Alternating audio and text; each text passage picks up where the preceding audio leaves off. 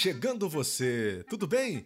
Eu sou Prota, estou invadindo aqui a sua rotina olímpica para trazer um conteúdo muito especial sobre Covid, atletas e Olimpíadas, por que não? Aliás, primeiro tenho que dizer que tenho trabalhado bastante né, nas transmissões, tem sido muito bacana. Tive a honra de narrar, inclusive, a medalha de ouro né, da nossa Ana Marcela na maratona aquática, uma emoção e uma realização profissional também incríveis. Com esse feito né, importantíssimo essa baiana que já foi personagem também em um dos nossos episódios. Lembro que semana que vem a gente volta com a nossa programação normal. Estamos um pouco alterados ainda, confuso, com, com todo esse ritmo diferente. Então, hoje eu trago o artigo que escrevi para a revista Ciência Hoje. Você encontra o texto com as referências no meu blog ge.globo barra o cientista do esporte ou no site da revista, que é espetacular. Vamos ao artigo então, intitulado O peso da Covid-19 em atletas de alto rendimento. As populações mais vulneráveis, incluindo idosos e pessoas com as mais variadas comorbidades, sofreram e ainda sofrem as piores consequências da pandemia da Covid-19. Mesmo aqueles ditos saudáveis não ficaram de fora dos efeitos da nova doença. Aqui nos referimos àqueles considerados verdadeiros sinônimos de saúde e força, os atletas. Entender como suas vidas foram impactadas pela pandemia pode trazer informações valiosas para a solução de problemas futuros e tomadas de decisão ao longo de suas carreiras. As consequências não se resumem apenas aos problemas da infecção propriamente dita. As feridas abertas durante esse período demorarão a cicatrizar. Impactos indiretos da pandemia. A instalação da pandemia trouxe um cenário complexo de grandes desequilíbrios no ambiente costumeiramente controlado do esporte de alto rendimento. Afetou todo o planejamento atual dos atletas, principalmente daqueles que estavam contando os dias para os Jogos Olímpicos de Tóquio. Academias e centros de treinamento foram fechados por tempo indeterminado e muitos atletas ficaram confinados em suas casas. Isso teve efeito também na população geral, porque impediu que milhares de pessoas praticassem atividades físicas regulares, ligando um alarme para o agravamento do problema do sedentarismo em nível mundial, uma questão de saúde pública. Um estudo retrospectivo conduzido pelo grupo da pesquisadora Ana Rodrigues Larrar, com estudantes espanhóis de 16 universidades, reuniu por volta de 14 mil indivíduos, mostrando reduções importantes de 29,5% nas atividades físicas moderadas e de 18,3% nas mais vigorosas no período de confinamento, com aumento significativo do tempo de sedentarismo em cerca de 52% dessa população. E para piorar, os patamares anteriores ainda estão longe de serem recuperados atualmente. Com os atletas privados de treinamento, a preocupação das equipes esportivas estava focada em se evitar a perda do condicionamento físico, o que poderia resultar em um destreinamento severo. Com a falta de treinos, a força muscular e a capacidade cardiorrespiratória diminuem consideravelmente nesses atletas, colocando em risco todo um ciclo preparatório. Somadas às limitações físicas, vieram também à tona vários problemas psicológicos que passaram a ser centrais para terapeutas desportivos, concentrados em controlar e evitar distúrbios de ansiedade e depressão, identificados em muitos atletas afastados de suas rotinas físicas intensas. Pesadelo e alívio. Mesmo com a criação de soluções remotas de treinamento e atendimento mental, o objetivo era minimizar prejuízos, uma vez que não havia possibilidade de resolver o problema sem retornar à rotina usual normalmente exigida e que cada modalidade em particular necessita. Muitos estavam imersos nessa nova realidade na qual precisavam se adaptar a uma nova luta contra o relógio para se evitar a perda de tudo que tinha sido construído até aquele momento. Era o início de um pesadelo, mas nem todos os atletas foram submetidos às mesmas condições ao redor do mundo, uma vez que a pandemia afetou o planeta de maneira heterogênea. Havia destreinamento e confinamento só para alguns. A igualdade, um dos sete valores do olimpismo, estava em xeque. O prejuízo na performance e o risco de se contrair a Covid-19 seriam imensos caso os jogos acontecessem, tanto para quem se arriscava a treinar em condições sem proteção garantida, quanto com a realização dos jogos em si, uma vez que não havia previsão de vacinação da população mundial contra o novo coronavírus naquele momento. Por fim, uma grande mobilização de atletas e federações esportivas de várias nações fez com que o Comitê Olímpico Internacional adiasse os Jogos para julho de 2021, e mesmo assim, após muita resistência.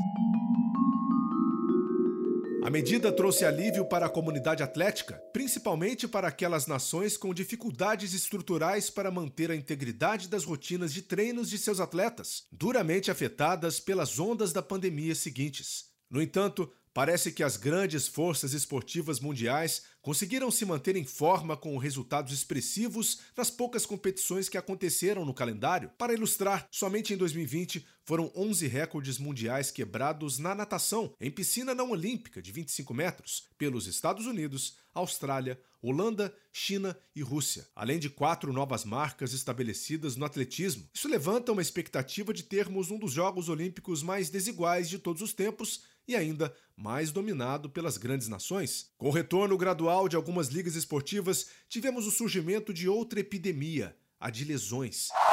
O alto preço da inatividade começava a ser cobrado. A pressa de se recuperar os prejuízos financeiros impostos pela pandemia, somada a calendários de jogos apertados, fez com que pré-temporadas fossem quase inexistentes, forçando o retorno de atletas sem o preparo mínimo para as exigências físicas de cada modalidade. Como exemplo, na primeira divisão do futebol alemão, as lesões em jogadores aumentaram três vezes em relação aos anos anteriores. Em grande parte, aconteceram na primeira rodada, após o período de confinamento da população em 2020. Assim, inevitavelmente, começaram também os surtos de infecção pelo novo coronavírus em equipes esportivas. Apesar das chances de complicação da Covid-19 serem reduzidas do grupo de alto rendimento em atividade, ninguém estava imune. Exercício físico e Covid-19.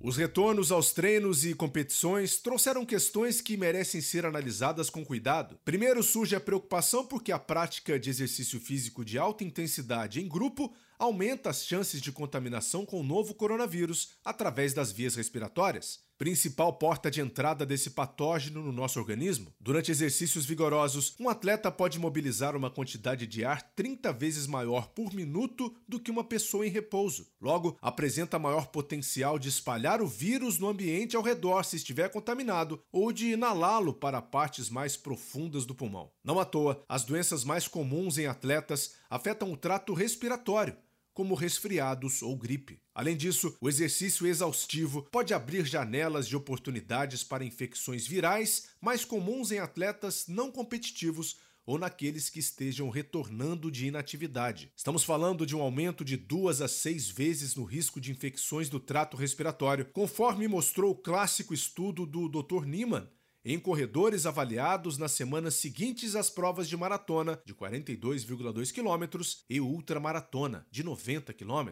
Essa maior vulnerabilidade se daria por desequilíbrios imunológicos e inflamatórios, provocados pelo aumento da liberação de hormônios ligados ao estresse físico, como adrenalina e cortisol, que inibem o funcionamento das células de defesa, que inibem o funcionamento das células de defesa. Esse tipo de informação reforça a necessidade de cuidados redobrados após competições longas ou períodos intensos de treinamento que exijam mais do que o físico desse indivíduo pode dar. Mas temos que deixar claro que a falta de exercícios regulares contribui muito mais para infecções respiratórias e problemas de saúde. Os inúmeros benefícios das atividades físicas regulares, de várias intensidades, estão associados à diminuição das chances de complicação da Covid-19, porque fortalecem o sistema imune, aumentam as capacidades respiratórias e reduzem a inflamação sistêmica, o que ameniza o dano pulmonar potencialmente causado pelo novo coronavírus.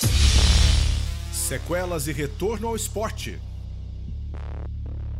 Apesar de serem beneficiados por um organismo mais forte, os atletas podem sofrer bastante com as mazelas da infecção, uma vez instalado no seu hospedeiro. O SARS-CoV-2, causador da Covid-19, é capaz de desencadear reações inflamatórias de grau variado, afetando vários órgãos, como rins, sistema nervoso central, fígado, trato gastrointestinal, coração e, mais pronunciadamente, o sistema respiratório. Problemas respiratórios são fatores de risco críticos para a severidade da Covid-19 e, como ser atleta não significa ser saudável, aqueles que possuem condições respiratórias crônicas precisam ter cuidado. Curiosamente, a prevalência de asma e reatividade brônquica induzida pelo exercício em atletas de alto rendimento costuma ser maior do que se imagina. Um estudo da Universidade de Kent, do Reino Unido, mostrou que 67% de nadadores de nível internacional apresentaram aumento da reatividade brônquica quando submetidos a esforço em ambiente irritativo, no caso, em piscina clorada, sendo que cerca de 10% desses competidores faziam tratamento para asma. Vale lembrar que em março de 2020, o sul-africano Cameron Vanderburg, com então 31 anos de idade e campeão olímpico de natação, ficou internado em um centro de terapia intensiva durante 14 dias para tratamento da Covid-19. Ele acabou se recuperando, mas seu caso foi uma grande mensagem ao mundo esportivo do quanto atletas deveriam se cuidar. Em sua grande maioria, os atletas que contraem o novo coronavírus, quando não se mostram assintomáticos, desenvolvem a forma mais branda da Covid-19 e apresentam sinais e sintomas de infecção de vias aéreas altas, como febre, inflamação de garganta, perda de olfato, coriza,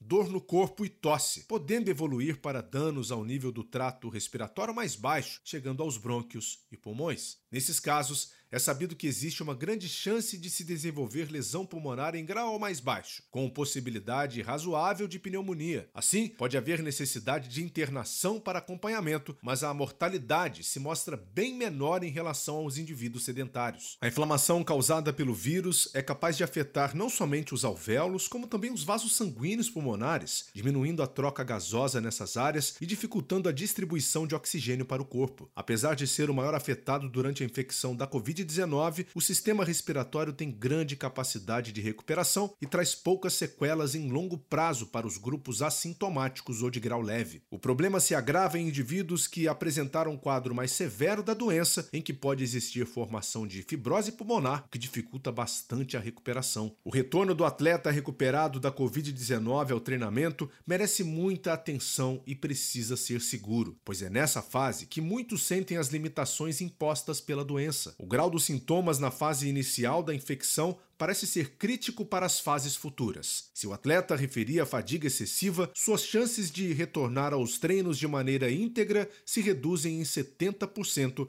durante os 40 dias sequentes. Cansaço, fraqueza muscular, dor no peito, e tosse pronunciadas são recorrentes grandes limitantes ao retorno e podem seguir por semanas a meses, condição também conhecida como síndrome pós-Covid. O Colégio Americano de Cardiologia recomenda que o retorno se dê após 10 dias sem que o atleta refira queixa ou sintoma algum pós-Covid e que passe por uma avaliação médica cardiológica multidisciplinar criteriosa. O novo coronavírus também se mostra capaz de se infiltrar na camada muscular do coração e promover danos irreversíveis, levando a miocardite ou inflamação desse músculo. Um grande estudo liderado pelo Dr. Kurt Daniels, envolvendo cerca de 1.600 atletas recuperados da Covid-19, oriundos de 10 das maiores universidades norte-americanas, mostrou que cerca de 2,3% deles apresentavam achados clínicos de miocardite. Isso traz a preocupação sobre o risco desses atletas de apresentarem uma parada cardíaca induzida pelo intenso esforço, algo que os pesquisadores ainda não conseguiram quantificar. O futuro Como a Covid-19 é uma doença recente, os efeitos em longo prazo ainda vão ser desvendados nas mais variadas áreas das ciências da saúde. As Olimpíadas não terão público e usarão um esquema sanitário de bolha de proteção, como foi adotado em 2020 pela NBA, Liga de Basquete Norte-Americana, onde nenhum dos mais de 350 jogadores foi contaminado pelo vírus durante a competição. No entanto, a dimensão dos Jogos de Tóquio é muito maior, o que irá exigir testagem diária de cerca de 11 mil atletas e 4, 1,5 mil para atletas durante suas permanências no país. A notícia boa é que pelo menos 80% deles deverão estar vacinados para garantir mais segurança biológica, além de todas as práticas protocolares de higiene, distanciamento e proteção. Impedir o número de novos casos no esporte ainda é a grande missão enquanto as populações não estão vacinadas, mesmo que a maioria dos atletas não corra risco de morte. O aumento do contágio pode colaborar com o surgimento de novas variantes virais com consequências inesperadas na população. Portanto, vale lembrar: todo cuidado ainda é pouco.